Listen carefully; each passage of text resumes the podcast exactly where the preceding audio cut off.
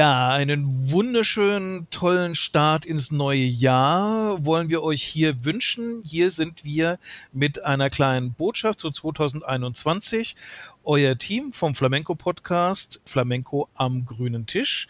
Ich bin der Santiago und mit mir zusammen hier ist wieder die Renate. Feliz Año Nuevo. ja, wir sind ja mit unserer Premiere in die Weihnachtsferien reingestartet und ihr habt uns ein sehr tolles Weihnachtsgeschenk gemacht. Ihr habt den Flamenco Podcast sehr, sehr fleißig gehört. Wir sind letzter Stand bei ungefähr 170 Menschen, die unseren Flamenco Podcast gehört haben. Was für ein Podcast, der bis vor kurzem noch gar nicht existiert hat, ein wirklich sehr, sehr schöner Start ist. Aber am schönsten ist eigentlich die vielen positiven und ermutigenden Botschaften, die uns erreicht haben. Renate, was hast du denn aus deinem Freundeskreis, von den Fans, von den Zuhörern alles zu hören gekriegt?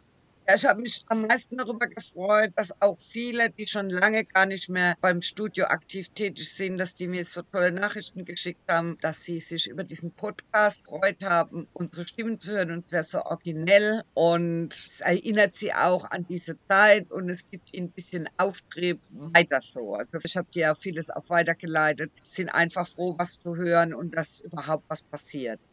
Und bei mir war es auch so, ich war sehr, sehr angenehm überrascht zu sehen, dass die Menschen jetzt nicht nur mögen, worüber wir reden, sondern auch, dass der Podcast einfach für eine gewisse Welt steht, die im Augenblick leider ein bisschen Pause machen muss im Flamenco. Und das gibt mir auch so ein bisschen Hoffnung, dass eben Flamenco für die Fans jetzt nicht nur irgendwie ein bisschen Sporteln, ein bisschen Aerobic, ein bisschen was für die äh, Gesundheit tun ist, sondern tatsächlich einfach etwas ist, wo man eintaucht, wo man sich wohlfühlt, mit dem man etwas verbindet ja, und was auch für bestimmte Werte steht. Und deswegen finde ich, hat sich das eigentlich schon mal gelohnt, dass wir hier auf diese Idee gekommen sind, den Flamenco-Podcast zu machen.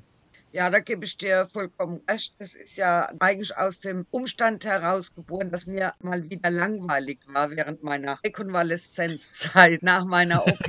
Jetzt wäre ich ja wieder vollkommen hergestellt und äh, sitze ja auf glühenden Kohlen und kann nichts tun und bin froh, dass es wenigstens in einer Richtung wieder rauskommt, nämlich im Gespräch. Meine ganze Energie, meine Bedürfnisse, meine Lust auf Flamenco und vor allen Dingen meine ungebrochene Neugierde auf die Menschen und eben auch die Lust auf die Schüler zu sehen, mit denen zu arbeiten, die zu hören, zu spüren, alles. Was mir halt sehr gut daran gefällt, ist erstens mal, nicht jede spontane Idee ist ja dann auch eine gute Idee. Und diese spontane Idee, finde ich, war eine sehr schöne Idee. Und das ist an sich schon mal toll, weil ich hätte nicht damit gerechnet, dass das Produzieren von diesem Podcast so viel Spaß macht, wie es jetzt gemacht hat. Aber was mir noch viel besser daran gefällt, ist eigentlich, dass im Flamenco das ja auch oft so ist, dass es immer so, dann da gibt's einen kleinen Kreis, der was macht und da gibt's einen kleinen Kreis, der was macht. Und das ist immer so ein bisschen schwierig, selbst wenn du Lust hast, dann reinzukommen und dann ein Teil davon zu sein. Und ich finde, so ein Format wie der Podcast ist eigentlich zwar virtuell, aber ein sehr langer Tisch, an dem man sich setzen kann, ohne jetzt groß eingeladen worden zu sein und wo man jetzt keine großen Hürden zu überwinden hat, dass man dabei sein darf und auch Spaß daran haben darf. Ja, zumal wir beide uns ja sehr schnell darüber einig waren, dass es natürlich auch eine Bereicherung ist, viele andere dazu zu holen an diesen grünen Tisch, auch in virtueller Art und Weise. Und das werden wir ja mit der nächsten Serie, mit der nächsten äh, Streaming-Möglichkeit auch praktisch unter Beweis stellen. Da ist ja der Joaquin Ruiz dabei. Genau, wir lernen ja auch eine ganze Menge dazu und das macht die Sache ja auch so spannend. Unsere nächste Folge, die ihr dann in einer Woche hören werdet, ist mit dem fantastischen Joaquin Ruiz, den wir noch unter halbwegs gelockerten Bedingungen zwar auf Abstand, aber im gleichen Raum haben durften. Aber ihr werdet auch sehen, dass wir da noch so ein bisschen experimentieren, wie wir da mit dem Mikrofon verfahren und so. Das heißt, bei der Soundqualität muss man ein paar Abstriche machen, aber wir haben viel daraus gelernt. Wir wir haben daraus gelernt, was für eine Herausforderung wir haben, wenn wir weitere Leute dazu holen. Und wir wollen in Zukunft da besser werden, dass ihr dann auch wirklich eine gute Qualität für alle habt, die am grünen Tisch sitzen. Dafür gibt es dann Lösungen, an denen wir gerade ganz fleißig arbeiten.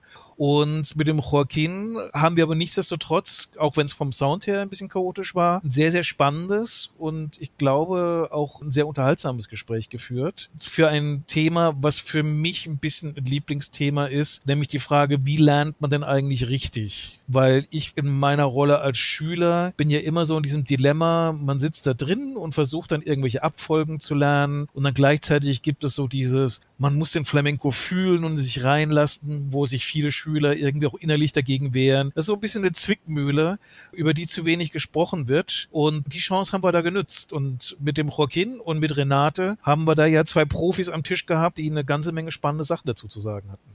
Ja, wobei ich natürlich sagen muss, dass unser Meister, der Meister, der ist ja sehr innovativ und erfindet sich selbst auch immer neu, dass der da mir natürlich nochmal einen riesen Vorsprung hat. Aber ihr könnt gespannt sein auf die Ausführung. Es ist halt einfach wirklich so, dass es so viele verschiedene Möglichkeiten gibt, weil so viele verschiedene Menschen auf verschiedenen Wege irgendetwas lernen. Das wird eine sehr spannende Folge. Und was wir gelernt haben, ist, dass wir solchen Input von weiteren Gästen auf jeden Fall mehr am Tisch haben wollen. Was wir auch gelernt haben, ist, dass wir wahrscheinlich nicht jede Folge mit einem Gläschen Wein beginnen, weil die Wahrheit dahinter ist, dass wir eben auch manche Folgen schon am frühen Nachmittag aufnehmen. Und wir feiern zwar ganz gerne, aber wir sind jetzt nicht so große Alkoholfans, dass wir dann schon irgendwie mittags beginnen, uns da irgendwie eine ganze Flasche Wein auszusüffeln. Also das heißt, wir werden in Zukunft in jeder Folge, wo es passt und wo mir ein guter Wein einfällt, werden wir auch einen guten Wein am Start haben. Aber wir werden Folgen dabei haben, wo wir ganz brav uns an einem netten Kaffee oder so festhalten, weil wir dann halt einfach mittags es nicht schon übertreiben wollen und ja, ein bisschen den Ball flach halten wollen. Aber das Ja, ist, uns ja auch, ja, wir hatten uns ja auch geeinigt, dass wir vielleicht auch mal einen Schinken oder einen Käse aus Spanien vorstellen. Genau. Es gibt ja viele Methoden, wie man am grünen Tisch ein bisschen feiern kann, ohne sich dann gleich den Wein einzukippen. Und ihr seht, der Januar ist auch die Zeit der guten Vorsätze, wo man, wo man versucht, sich ein bisschen anständiger zu ernähren. Mal sehen, wie lange die guten Vorsätze halten. Aber ich glaube, einen guten Vorsatz haben wir auf jeden Fall. Und das ist, einen tollen Podcast zu machen und 2021 zu einem Jahr mit vielen, vielen lustigen, interessanten und lehrreichen Sitzungen am grünen Tisch zu gestalten. Ja, kann ich nur zustimmen. Ich freue mich schon drauf. Das heißt, an dieser Stelle nochmal schöne Neujahrsgrüße von uns. Startet toll ins neue Jahr. Vergesst den Flamenco nicht. Versucht euch Möglichkeiten zu suchen, wie ihr auch in der Quarantäne, wie ihr auch zu Hause ein bisschen Flamenco machen könnt. Zumindest ein bisschen Flamenco hören könnt. Und ja, freut euch darauf, wenn es wieder losgeht, weil das Ende ist ja so langsam in Sicht. Und egal, wo ihr seid, von äh, Schleswig-Holstein bis Südbayern, irgendwann werden wir alle wieder in den Flamenco-Studios stehen und Spaß bei unserem großen Hobby haben. Ja, meine Lieben, auch von mir ein wunderschönes Jahr. Startet gut und haltet fest an unserem Flamenco. Wir werden es schaffen. Vamos!